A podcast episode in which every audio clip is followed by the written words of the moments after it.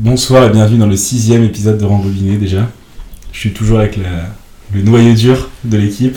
Eloi, comment ça va? Ouais, ça va les gars. hein. Et Samos Merle. Ouais, ce nom euh, me sert plus trop en, en pratique, mais. Il n'y a pas la mais ça va. passation fake club Ouais, si, je crois que c'est en ce moment même. Ok, bon bah tant pis. Voilà. Il- Il a choisi son camp. Euh, du coup, vas-y Sam, pour euh, la traditionnelle... euh, voilà, donc euh, aujourd'hui. donc, Présentation du thème quand même, ouais. tu peux terminer ta euh, phrase. C'est- vrai que. Alors là, c'est vrai que les intros de Godefroy sont de plus en plus courtes, de plus en plus inutiles aussi, on peut dire. Mais donc c'est pas grave, je vais, je vais me charger de la suite. Donc euh, aujourd'hui, donc pour ce nouvel épisode et sûrement, bah, enfin dernier même de l'année, on peut le dire. En espérant qu'il y ait une prochaine itération du podcast l'année prochaine. calme. Et oui, et oui, et oui, vrai, on revient avec du lourd. On revient avec du lourd. Voilà. À tous nos fans, hein, soyez connectés.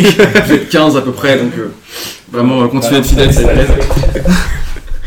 15 000, donc, euh, 15 000, voilà, 15 000. donc aujourd'hui pour ce, ce- ce dernier épisode de, de l'année scolaire, on va dire, euh, on, on voulait aborder donc euh, une- encore une fois, une fois n'est pas coutume, euh, une, une trilogie un peu in- informelle, si on veut, euh, qui euh, est la trilogie formée par les, les trois premiers films de Dinaritu, le, le réalisateur mexicain qu'on connaît bien euh, maintenant, notamment pour ses, ses succès euh, oscarisés, on va dire, hein, surtout euh, Birdman et The Revenant. Mais nous, on voulait s'intéresser donc euh, pas à ces films-là qui sont très connus, on a beaucoup parlé, vous avez sûrement tous vu, mais plutôt à ces trois premiers films, donc qui composent ce qu'on appelle la trilogie de la mort.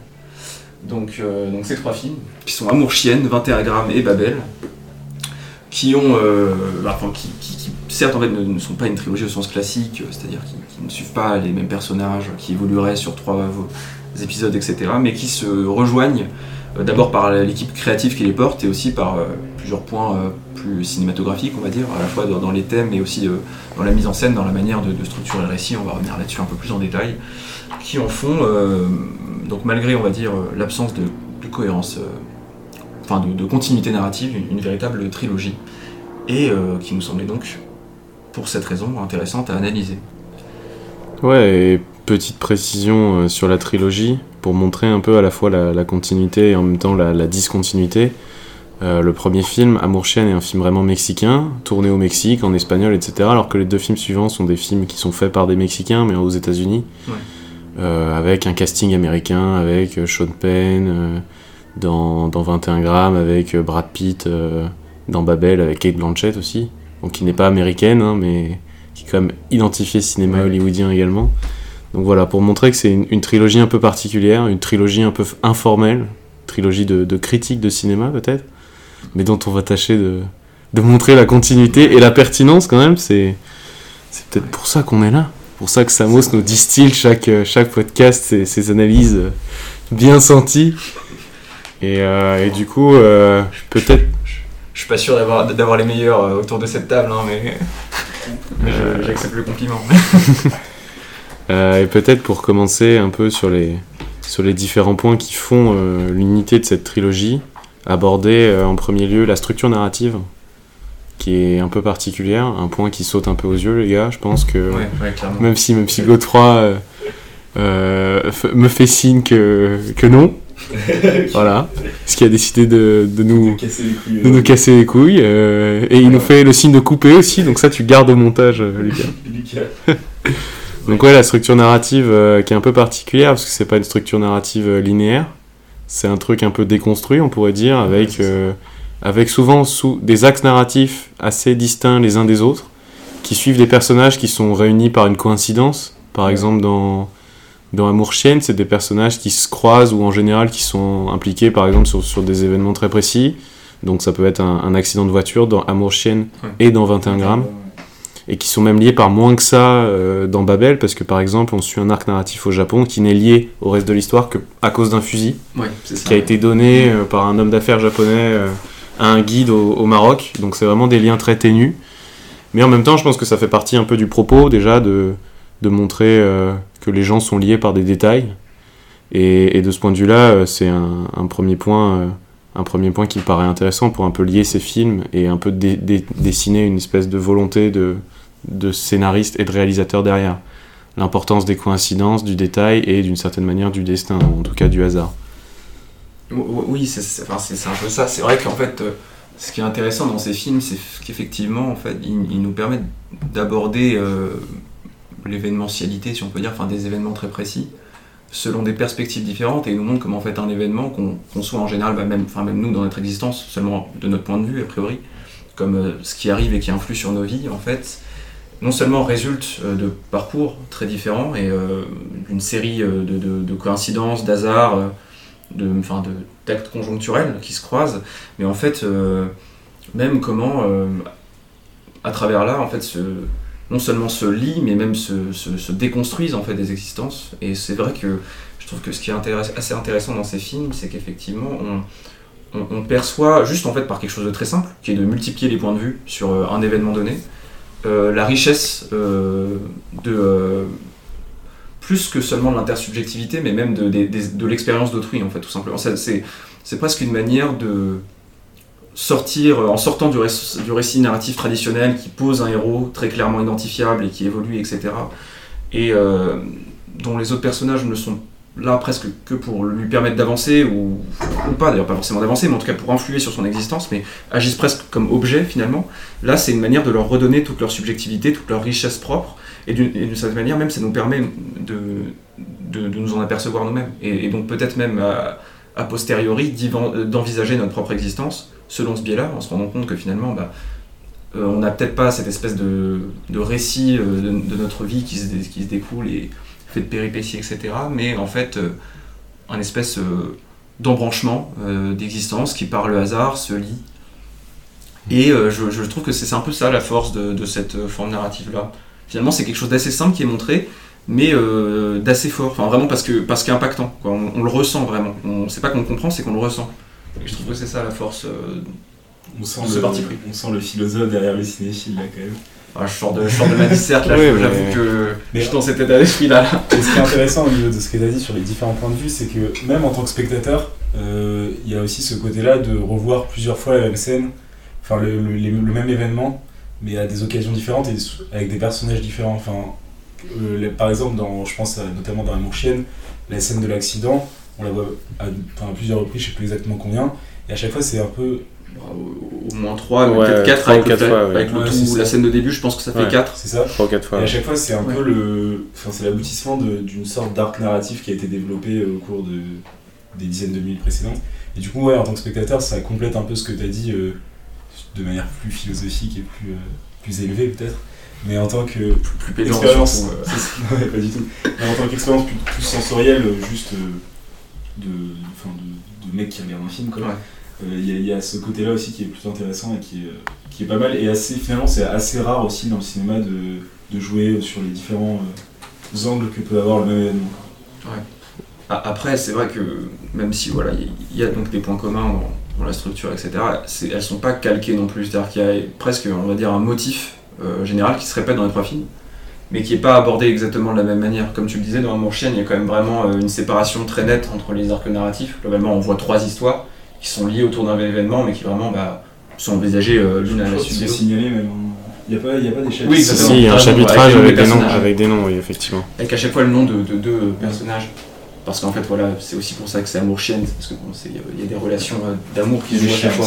Il y a beaucoup de chiens, beaucoup de chiens, c'est l'autre chose qui, euh, qui lie euh, ces scènes, et après on reviendra peut-être un peu sur l'aspect métaphorique euh, de la présence des chiens, etc., ce que ça veut dire, mais, mais juste pour revenir un peu plus euh, généralement sur les trois films, donc on a, on a ça dans Amour chienne, euh, dans 21 grammes et dans Babel, là ça va être un peu plus similaire, y a encore... Cela dit, dans Babel, les, les personnages sont quand même très peu liés les uns aux autres. C'est Voilà. dans 21 grammes que l'histoire est la plus resserrée autour des- d'un trio de personnages, parce qu'ils évoluent vraiment les uns par rapport aux autres. Et c'est peut-être plus dans 21 grammes la construction, parce qu'elle est un peu éclatée en termes de chronologie, que les choses sont, paraissent euh, un peu similaires aux deux, aux deux autres points. Cela dit, je trouve que c'est intéressant ce que, tu, ce que tu dis sur les différents points de vue, parce que non seulement ils montrent des scènes identiques selon des points de vue différents, mais aussi selon des personnages qui appartiennent à des mondes totalement différents. Et il y a aussi ce point-là, c'est que non seulement les personnages sont un peu liés par des coïncidences, mais d'un autre côté, ils reflètent vraiment des réalités très différentes. Je pense que c'est le, le plus évident, c'est dans Babel, de par la, la situation des personnages qui appartiennent même pas au même pays ou aux mêmes environnements.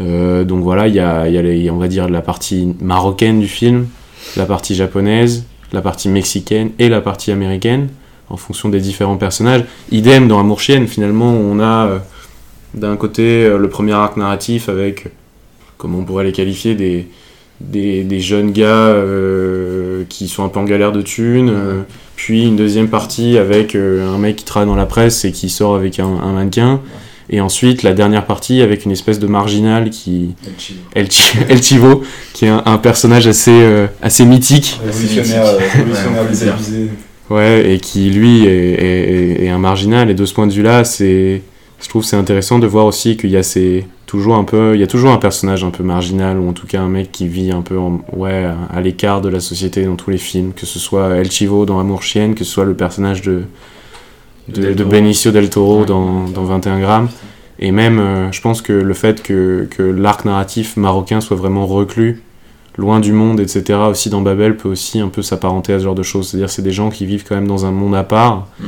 et de ce point de vue-là, c'est ça renforce toute la réflexion sur les points de vue. Parce que non seulement on a des points de vue différents, mais aussi de gens différents. Et forcément, ça, ça ne fait qu'accroître l'effet de, de distinction. Et de ce point de vue-là, je pense que l'effet est, ouais, l'effet est, est rendu plus, plus fort, plus pertinent et plus, et plus, plus frappant pour le, pour le spectateur. Et je pense que c'est oui, c'est l'effet voulu en même temps. Donc, Ouais. euh, C'est totalement vrai. Il y a, enfin, il y a une, assi- il y a une insistance qui est évidente sur euh, mettre en scène la diversité des points de vue. Donc tu l'as dit en fonction des films, soit plutôt euh, social, soit plutôt euh, culturel, on va dire. Mm.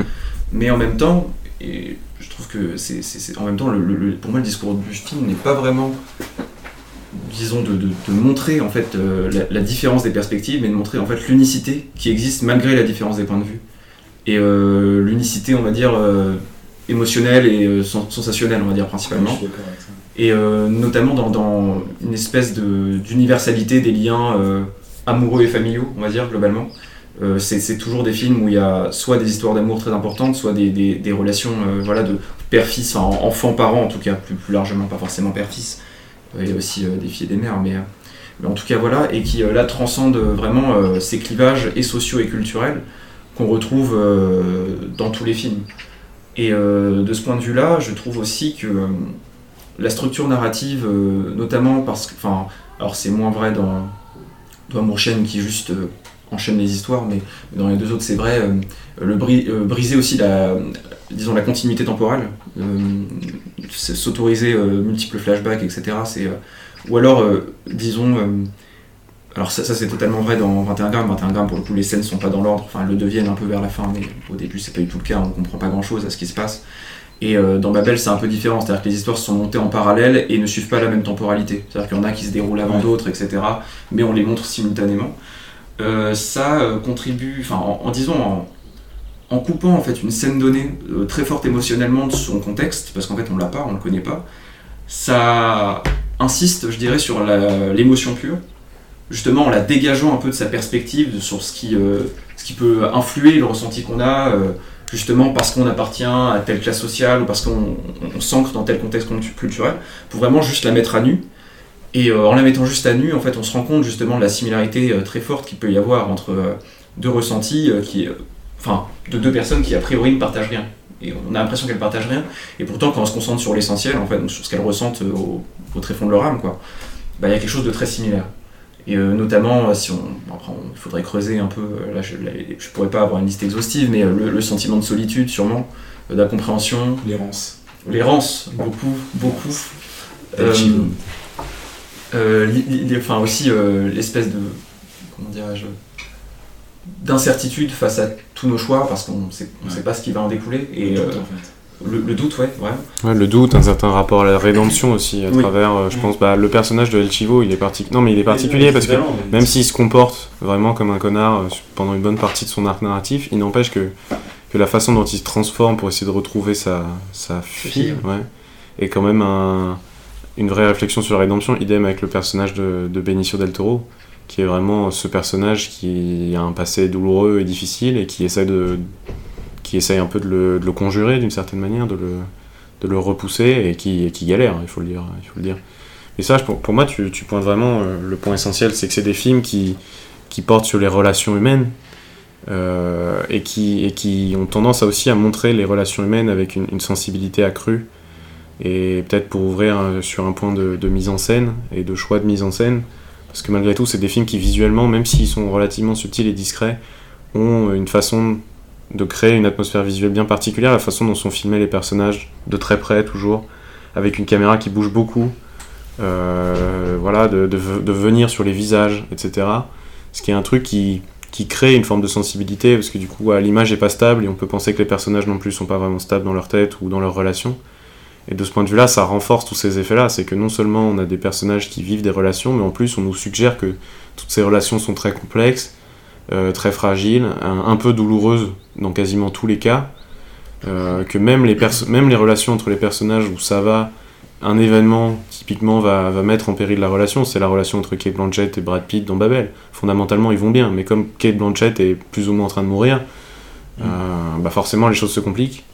Je pense qu'il y, a beaucoup, de relations qui sont assez, déchirantes. Moi personnellement, c'était, la fille japonaise euh, vis-à-vis de son père euh, dans Babel que j'ai trouvé, je pense, le plus déchirant. Son rapport euh, au fait de devenir adulte, au fait d'être séduisante ou pas. Et, euh, et, une certaine impuissance de, de, son père en parallèle. Donc il y a, ouais, je pense que c'est ouais, un, tout un travail sur la sensibilité qui est, qui est aussi ce qui unit en fait, euh, malgré, les, malgré les différences qu'on a pointées, ce qui unit en termes de thématique et de traitement les différents personnages, même s'ils ont des points de vue différents. Quoi. Non mais ouais, je suis totalement d'accord. Et en plus de ça, au niveau de la, du coup de la réalisation, il y a aussi le fait que je, trouve personnellement que, que Iñárritu quand même capture, euh, saisit avec une crudité particulière les, relations humaines, ce qui donne une part de... Enfin, peut-être que c'est un, inconsciemment, on les, on les trouve plus vrais, plus, plus réels, parce qu'il y a ce côté-là, enfin surtout dans Instagram je trouve, où il y a vraiment ce côté-là un peu euh, enfin, sale, presque poussiéreux de la caméra, qui donne un peu ce côté euh, cru, et du coup qui, euh, qui, qui, ouais, qui donne ce côté un peu naturaliste de, de, de, de capture du, du réel. Quoi. Du, du réel. C'est vrai que pour... pour euh... Du coup, il y a des petites nuances parce que je trouve que dans Mourchen, c'est beaucoup moins le cas, par exemple. D'ailleurs, dans Mourchen, il y a aussi quelques trucs. Enfin, par exemple, il y a plus de plans fixes quand même que dans les autres films, je trouve. Hmm. Euh, notamment, je pense à la scène. Euh, il y a une longue, un long plan fixe euh, sur la scène où il y a le chien qui est sous le truc, là, sous le. Oui, euh, sur le plancher. Ouais, ouais. sur le plancher.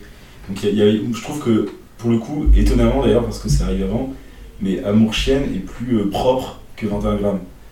Et euh, bon, Babel, c'est un peu différent, mais pour moi, il y a ce, ce, en général, c'est, c'est, ça va plutôt dans, le, dans l'autre sens. Quoi.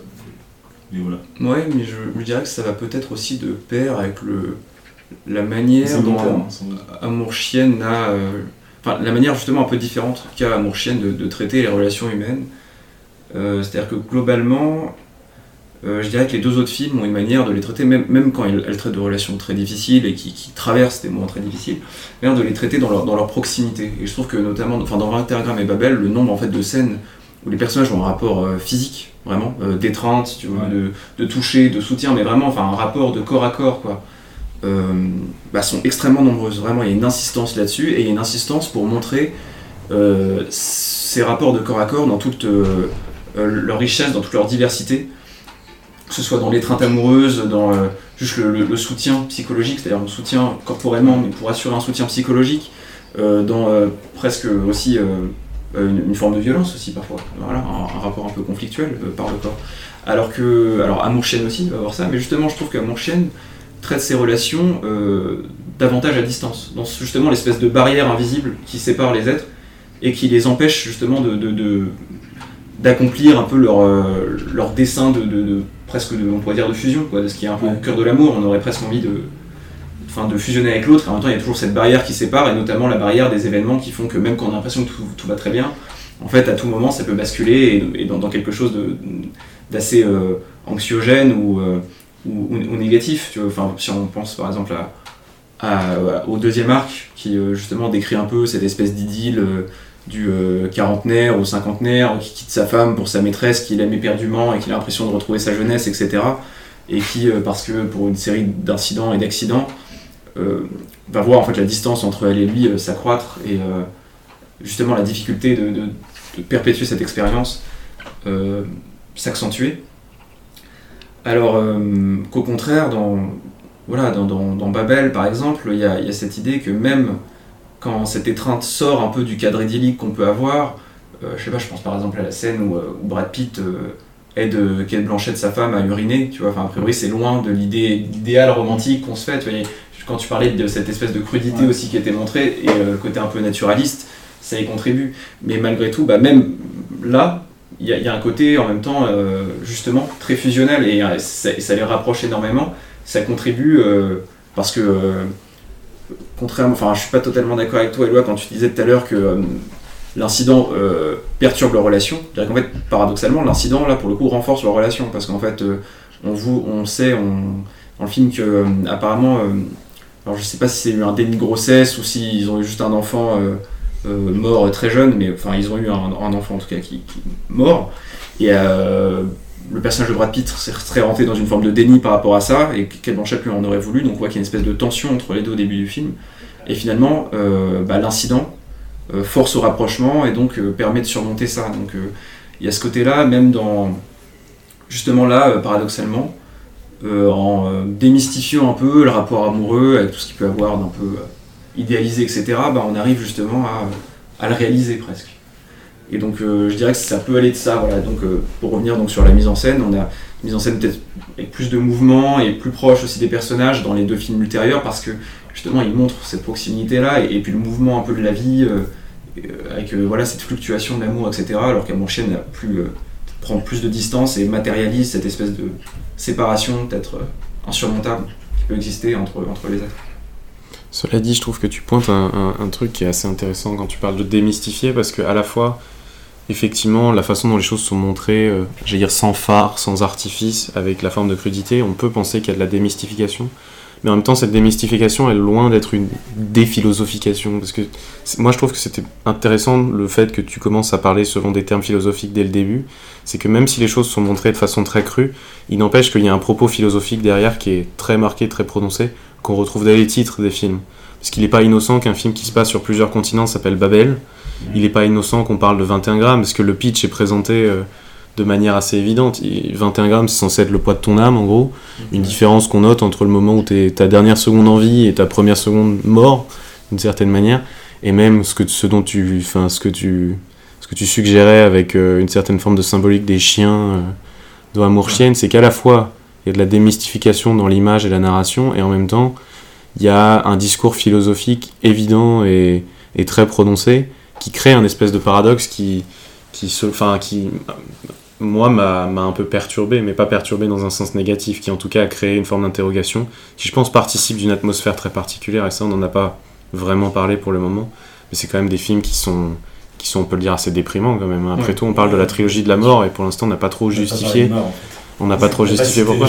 Mais c'est des films qui sont des films qui, qui peut-être presque, en tout cas à mon avis, tournent presque plus autour du destin que de la mort à proprement parler. Parce que selon moi, les personnages sont quand même assez, assez prisonniers de leur destin dans, tous ces films. Mais en tout cas, euh, pour moi, oui, c'est ce paradoxe entre, entre la réflexion philosophique profonde sur les personnages et en même temps une réalité qui paraît très nue, très crue, qui crée un sentiment de léger malaise quand même quand on regarde tous ces films. Et je pense que ça se répercute aussi par rapport au fait que les personnages eux-mêmes sont mal à l'aise, donc les spectateurs le sont. Pour moi, il y a une espèce de, de travail là-dessus, d'essayer de, de plonger le spectateur dans un état d'esprit qui est pas totalement étranger à l'état d'esprit de ces personnages. quoi.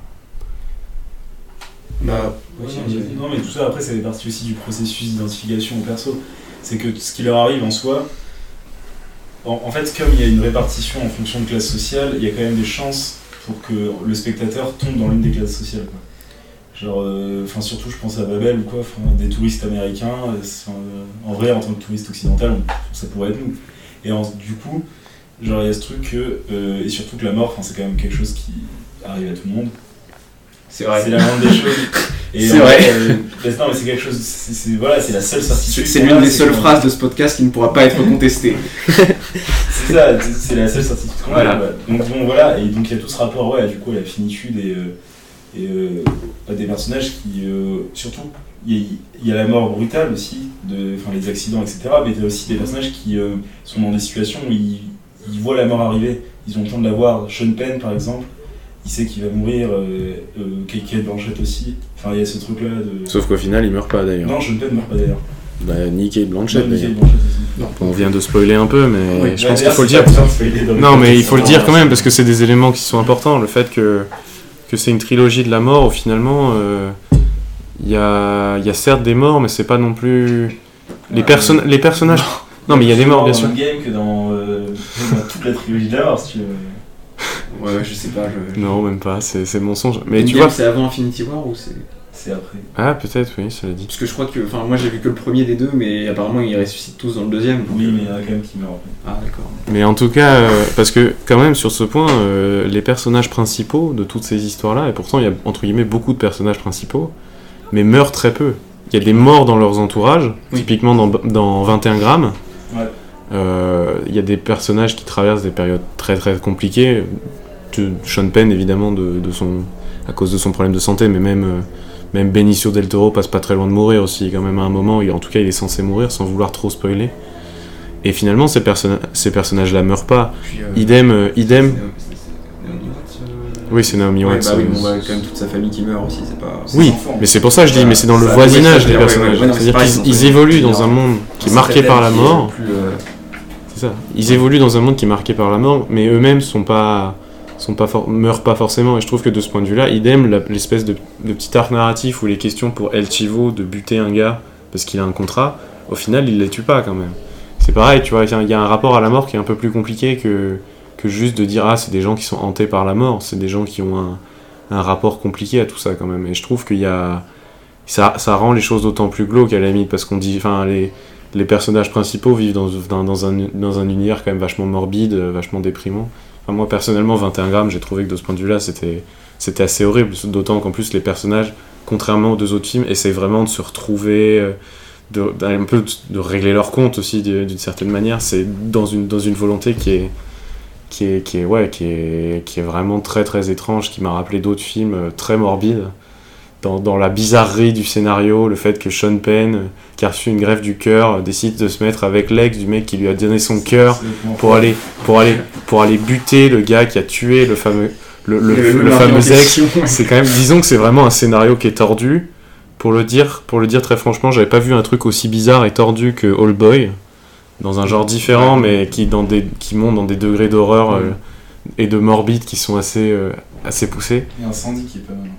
C'est vrai qu'il y a un incendie aussi, mais aussi, ouais, dont on a parlé récemment. Dont on a parlé, podcast sur voilà, il y a une continuité entre les podcasts. Il y a une continuité. euh, Là, vous découvrez qu'en fait, on a un grand plan euh, depuis le début sur 10 ans. sur 10 ans. Ouais. Ouais, ça terminera à l'Elysée, les gars. On fera des podcasts en direct à 20h sur TF1. On lance un défi là au président. Venir à rembobiner. Selon nos plans, ce sera Cyril Hanouna euh, dans 10 ans. Voilà. Bon, on Ouais. vous dit, hein. Mais, euh, mais ouais, non, pour essayer de, de revenir un peu au sujet, les gars. euh, Ouais, euh, moi je sais pas ce que vous en avez pensé, mais il y a quand même un. Il y a quand même aussi. Et là, c'est dans le scénario, mais il y a quand même vraiment un truc.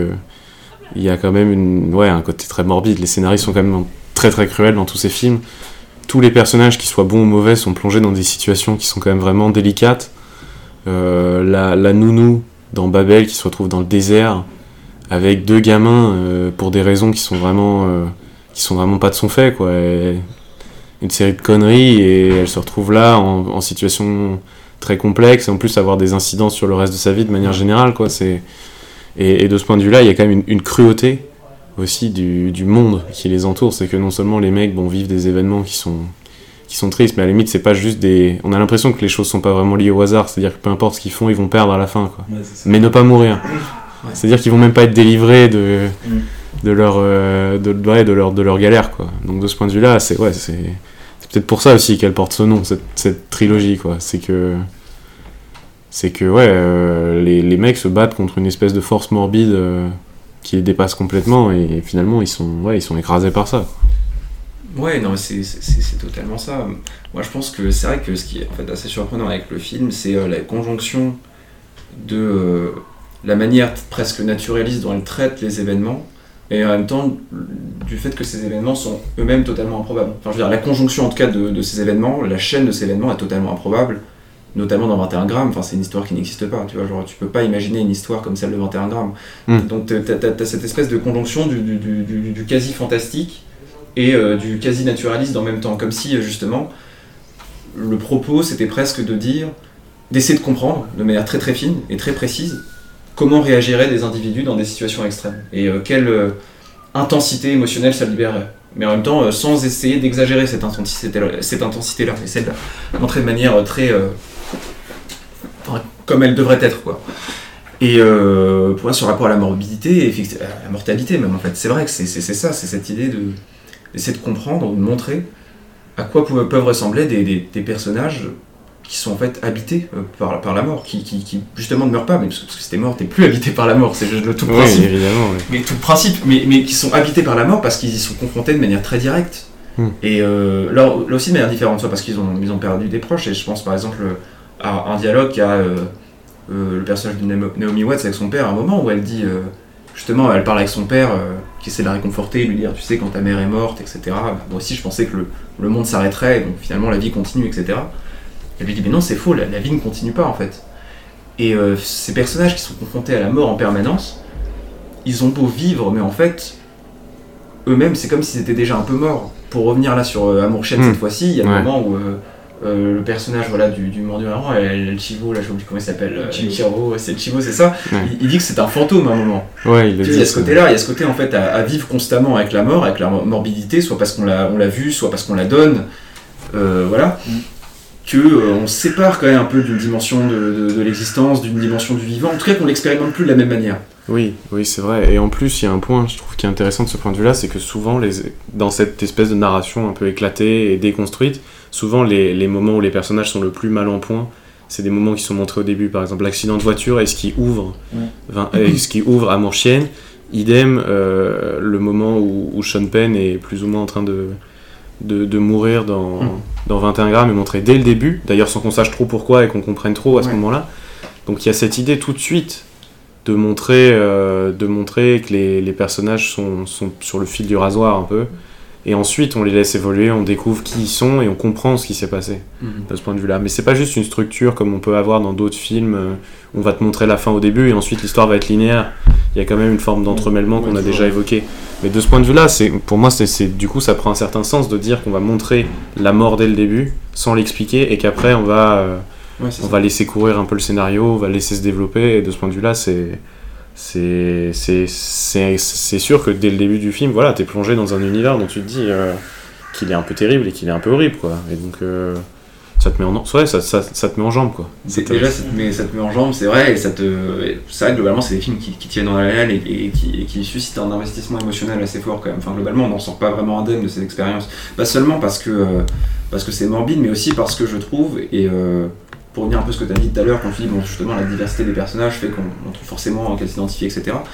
Euh, moi je trouve justement que la, forme de ces films, la force de ces films, pardon, c'est qu'on arrive à s'identifier ou du moins à rentrer en, résonance affective avec pratiquement tous ces personnages-là.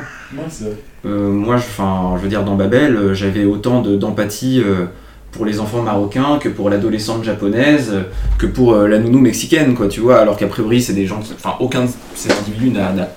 Enfin, ils n'ont pas grand chose à voir avec moi, si tu veux mais j'étais capable de rentrer en empathie avec eux, et pourtant, euh, mes amis savent que la compassion, c'est pas mon fort. Donc, comme quoi, ces films sont, sont assez forts à ce niveau-là.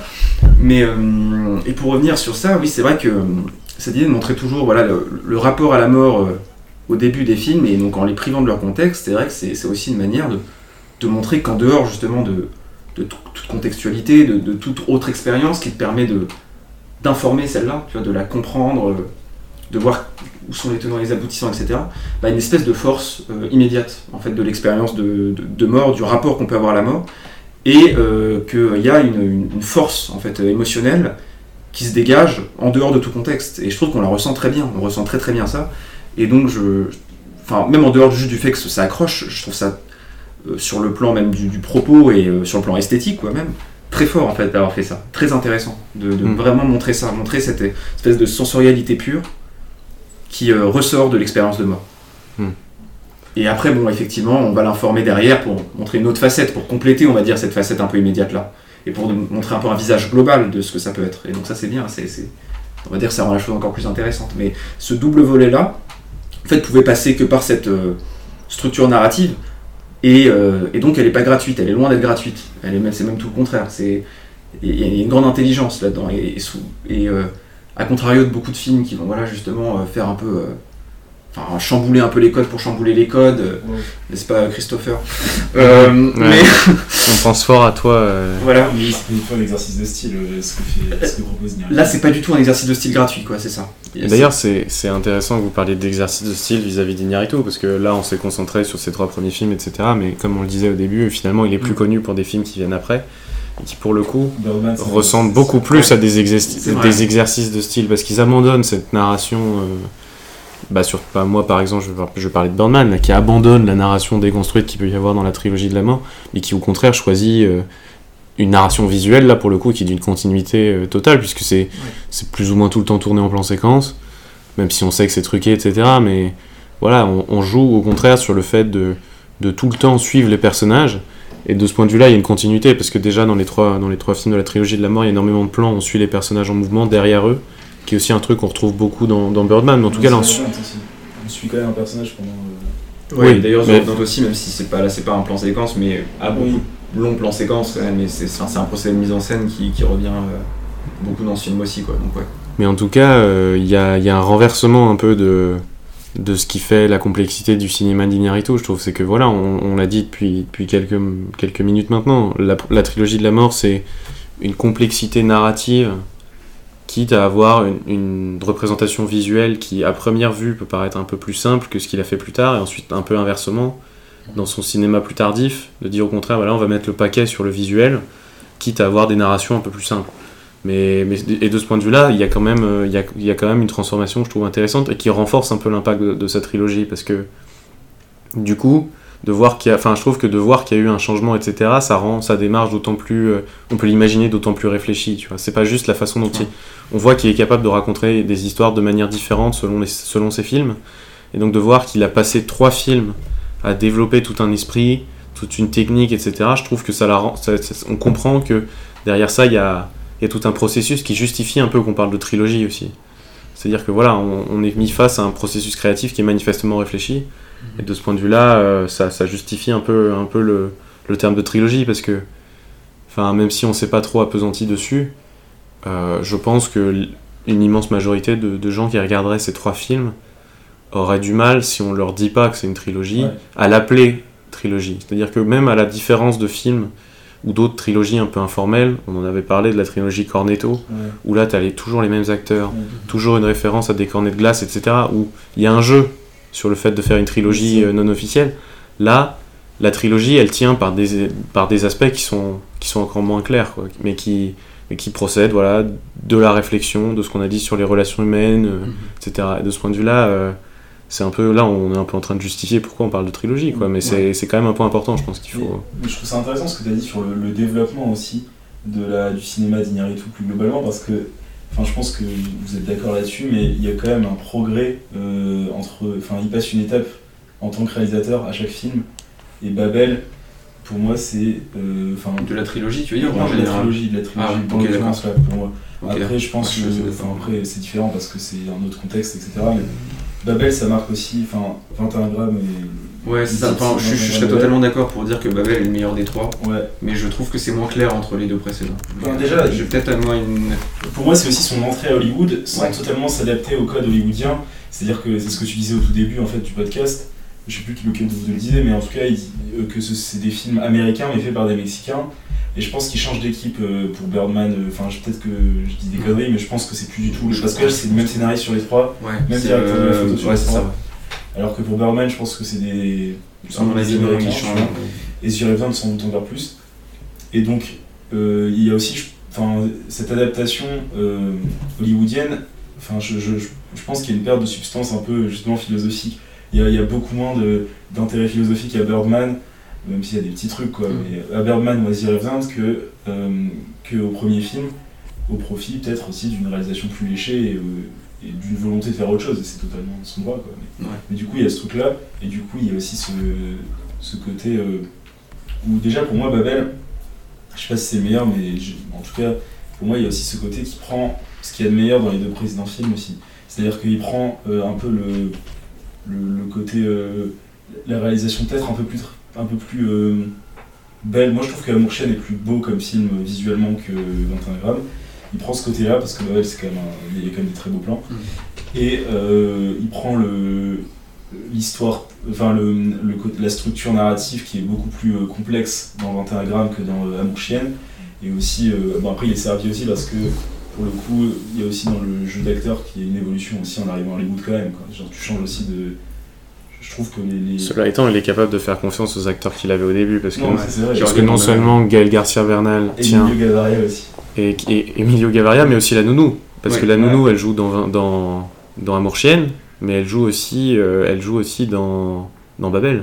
Oui, oui, dans, dans Babel, il y en a plusieurs qui reviennent. euh, donc oui, et- sont- Bah voilà, le tandem, le tandem de la nounou et de son neveu, et de son neveu Voilà, c'est ça. Mm. c'est le tandem de un des temps, enfin deux personnages de, de Amour Chienne. Ouais. Donc de ce point de vue-là, il, il renonce pas non plus complètement à ses acteurs, etc. mais il faut quand même dire que tu- je pense qu'il gagne en visibilité. Oui, Ah, c'est sûr. Ça, Je pense que si tu regardes les stats de films, Babel ça doit être le film largement le plus vu des trois. Oui, c'est sûr. En, tout cas, c'est un truc- en tout cas, c'est celui qui a rapporté le, le plus d'argent des trois. Parce que tu mets Brad Pitt et Kate Blanchett déjà, c'est fini. Ouais. Bah, il n'y a pas de hasard, ils sont au centre de l'affiche aussi, les gars, à un moment C'est ça, donné. alors Alors, que que, pourtant, alors que pourtant, leur arc narratif est pas, le- est pas plus Non, important euh, que n'importe quel. d'écran, euh, Ils, ils apparaissent pas plus que les autres. non Ouais, c'est ça, mais. Et en tant qu'acteur, c'est c'est intéressant aussi que des acteurs comme ça se soient lancés dans un projet comme ça. Et après, Sean Penn l'avait fait un peu.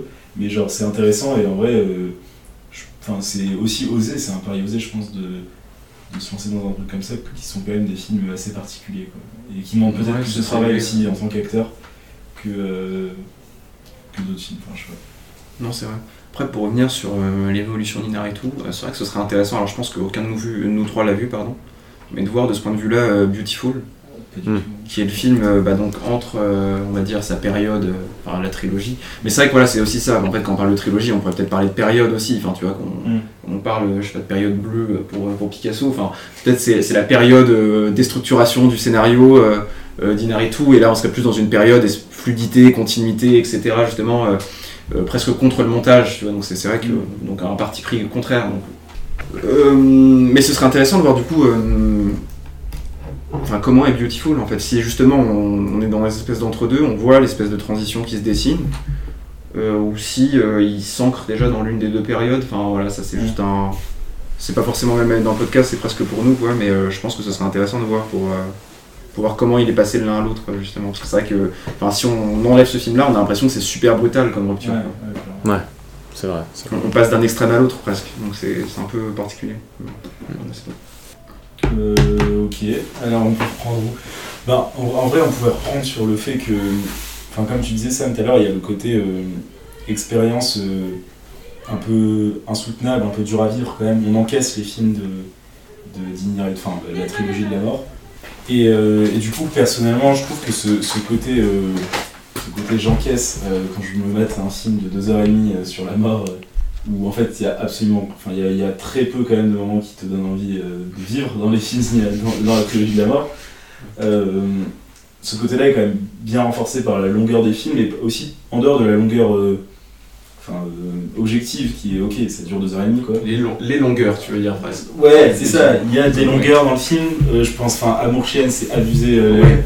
C'est abusé la scène où il y a le, où il y a du coup, je sais pas, enfin, je connais pas le nom de l'actrice, mais il y a la mannequin. Ouais, ouais, qui cherche son chien. peut-être le, bon, bref, le, le prénom, je sais plus.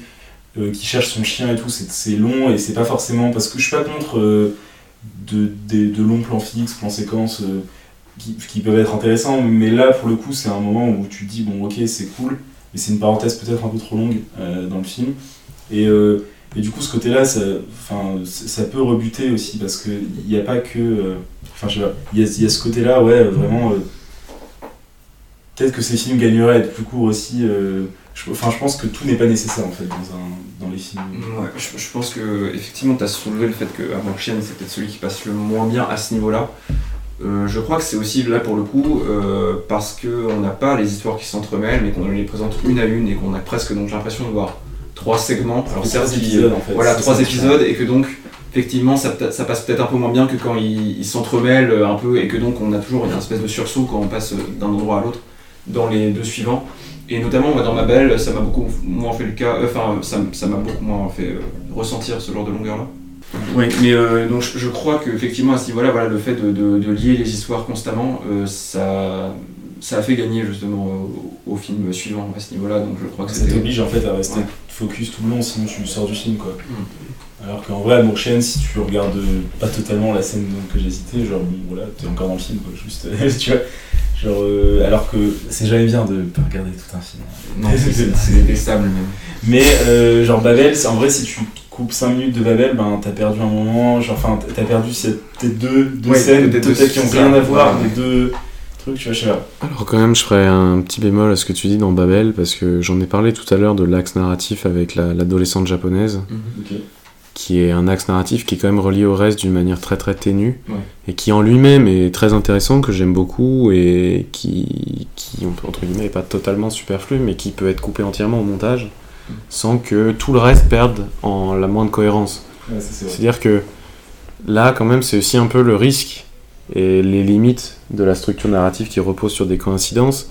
C'est que certes, les événements et les liens sont ténus, mais ils doivent quand même considérer, conserver une certaine forme d'importance. C'est-à-dire qu'à partir du moment où les personnages sont liés par des événements qui ont eu lieu dans le passé, mais qui ne sont pas des, des événements vraiment significatifs, et qu'en gros on a juste un prétexte pour allonger un film d'une demi-heure et présenter deux autres personnages parce qu'il y a un objet qui allé d'un personnage à un autre, là pour quand même on touche pour moi à, euh, à, quelque chose d'un peu superflu.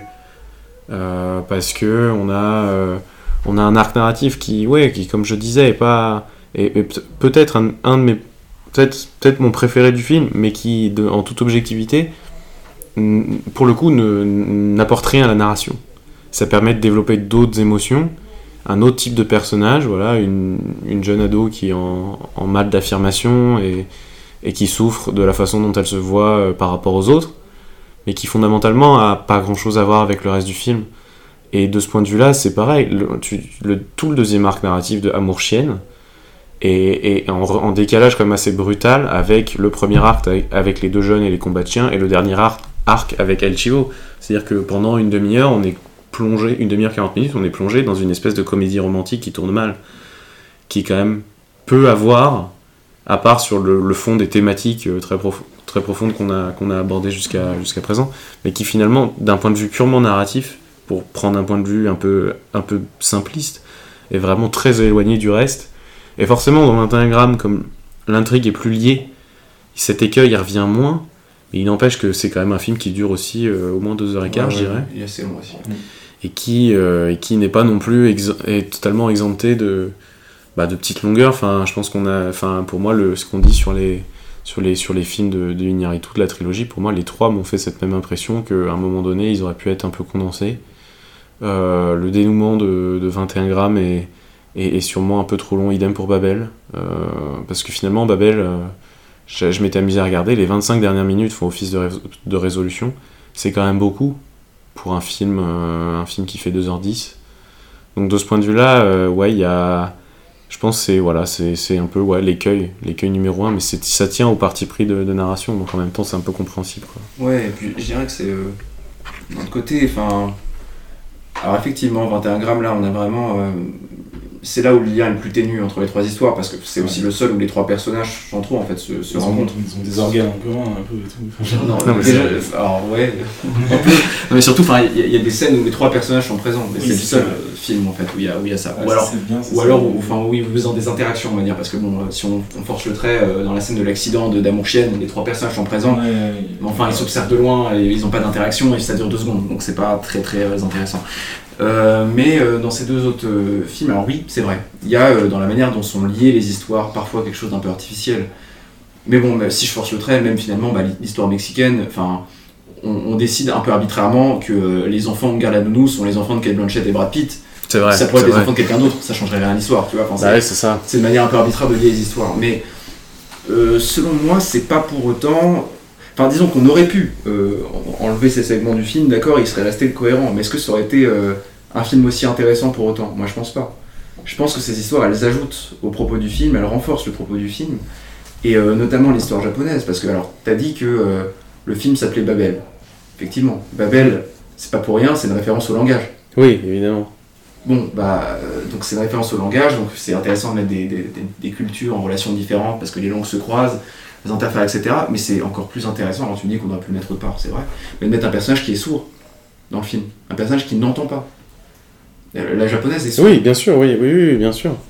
Donc qui a, qui a ce côté-là. Enfin, je veux dire, là, c'est déjà c'est une dimension en fait qu'on n'a pas. Et je trouve ça d'autant plus intéressant qu'il y a un autre point qu'on n'a pas abordé encore, et qui pourtant a une grande similitude entre les trois films. Il faudrait aborder, c'est le, le- le- enfin disons euh, la place de la musique, l'ut- l'utilisation de la musique, qui est assez particulière parce qu'elle est très présente. Il y a beaucoup de scènes où on laisse euh, en fait la musique s'exprimer quasiment, Enfin, juste Mhm. des images de la musique, il n'y a pas de dialogue. On met peu de place au vide en même temps aussi. Et euh, l'uniformité de la musique malgré euh, la différence des contextes et culturels et sociaux et même donc la diversité des histoires on peut dire. Et d'une certaine manière donc montrer comment cette musique aussi qui est un peu, enfin souvent on dit que la musique c'est sûrement l'art qui arrive le mieux justement à, à matérialiser un peu ce qu'est l'émotion, enfin pas matérialiser ce serait pas bon mot mais justement à disons à donner un contenu un peu objectif parce que pour être une émotion, enfin, presque de l'émotion pure quoi la musique et montrer comment cette musique là lie des personnages qui n'ont aucun rapport. Et donc de ce point de vue là je trouve ça euh, assez intéressant d'avoir mis ce, ce personnage d'adolescente Mm. sourde euh, qui bah, est en même temps le personnage aussi qui est décrit comme le plus solitaire, le plus seul, celui qui a le plus de mal à interagir. Et peut-être que ce rapport au son différencié qu'elle a, euh, en fait c'est même sûr, on n'y est pas pour rien. Et il y a cette scène notamment qui est assez forte euh, dans le segment japonais où elle arrive en boîte de nuit. Oui. Et euh, donc d'abord on, a, on, on la voit rentrer, il y a la musique partout, euh, tout le monde danse, c'est super. Et d'un coup, caméra derrière elle, comme tu, tu l'as dit Eloi, ça arrive assez souvent, et là hop, silence total. Ouais.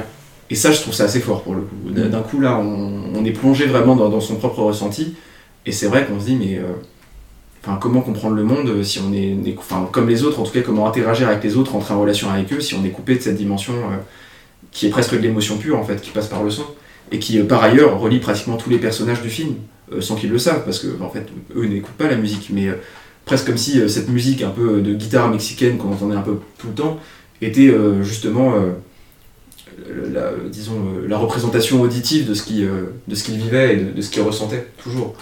Et donc je trouve que ce segment, même si c'est vrai sur le plan narratif, il enfin, il est, rattaché de manière super artificielle, c'est indéniable. Il a une puissance de propos qui, qui, me fait excuser en tout cas euh, ce, petit, euh, petit artifice employé. Quoi. Et euh, après, ça c'est aussi lié à peut-être ma sensibilité particulière et au fait que je place toujours le scénario euh, de manière un peu secondaire par rapport à, à ce que fait expérimenter le film euh, et ce que le dit le film de manière esthétique et sensible. Mais euh, donc pour moi, c'est un défaut certes objectivement, mais ça reste relativement secondaire à l'échelle du film. Ok, euh, je pense qu'on arrive un peu à la conclusion de, de ce podcast et c'est aussi pour moi l'occasion de, de souhaiter une, une bonne mort à rembobiner parce que c'est de circonstance avec la trilogie de la mort. Non pas que les podcasts s'arrêtent, on revient, euh, on revient très vite, on revient au Festival de Cannes avec, un, avec tout un tas d'idées, mais surtout on va changer de format. On n'abandonne pas complètement ce, ce format, donc il reviendra sous un On autre nom.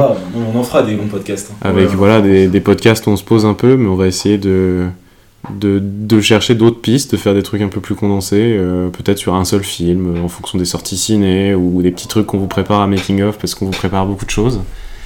Et du coup, euh, ce sera aussi peut-être la fin des mots de la fin, ce qui moi me m'attriste énormément. Et, et du coup, j'aimerais, en l'honneur un peu de, de rembobiner ce, ce sixième et dernier épisode de la série 2020-2021, que- qu'il n'y ait pas un seul mot de la fin, mais trois mots de la fin, les gars. Wow. Un par, euh. Un par membre. Donc là, vous avez carte blanche, un mot. Chivo. Ah, il m'a piqué mon mot, le salaud Oh, il est chaud. ça a été dur. Euh... Ouais, moi je suis moyennement inspiré. Hein, T'es moyennement inspiré? Parce que Ouais. j'aimerais quand même avoir vraiment le... Ouais, le vrai mot de la fin. le vrai mot de la fin, c'est euh. classique. Euh, alors je dirais coiffure artisanale. Ok, on ne comprendra pas pourquoi, pourquoi ça? Et du coup, mon, dernier mot de la, main, de la fin, c'est pendejo.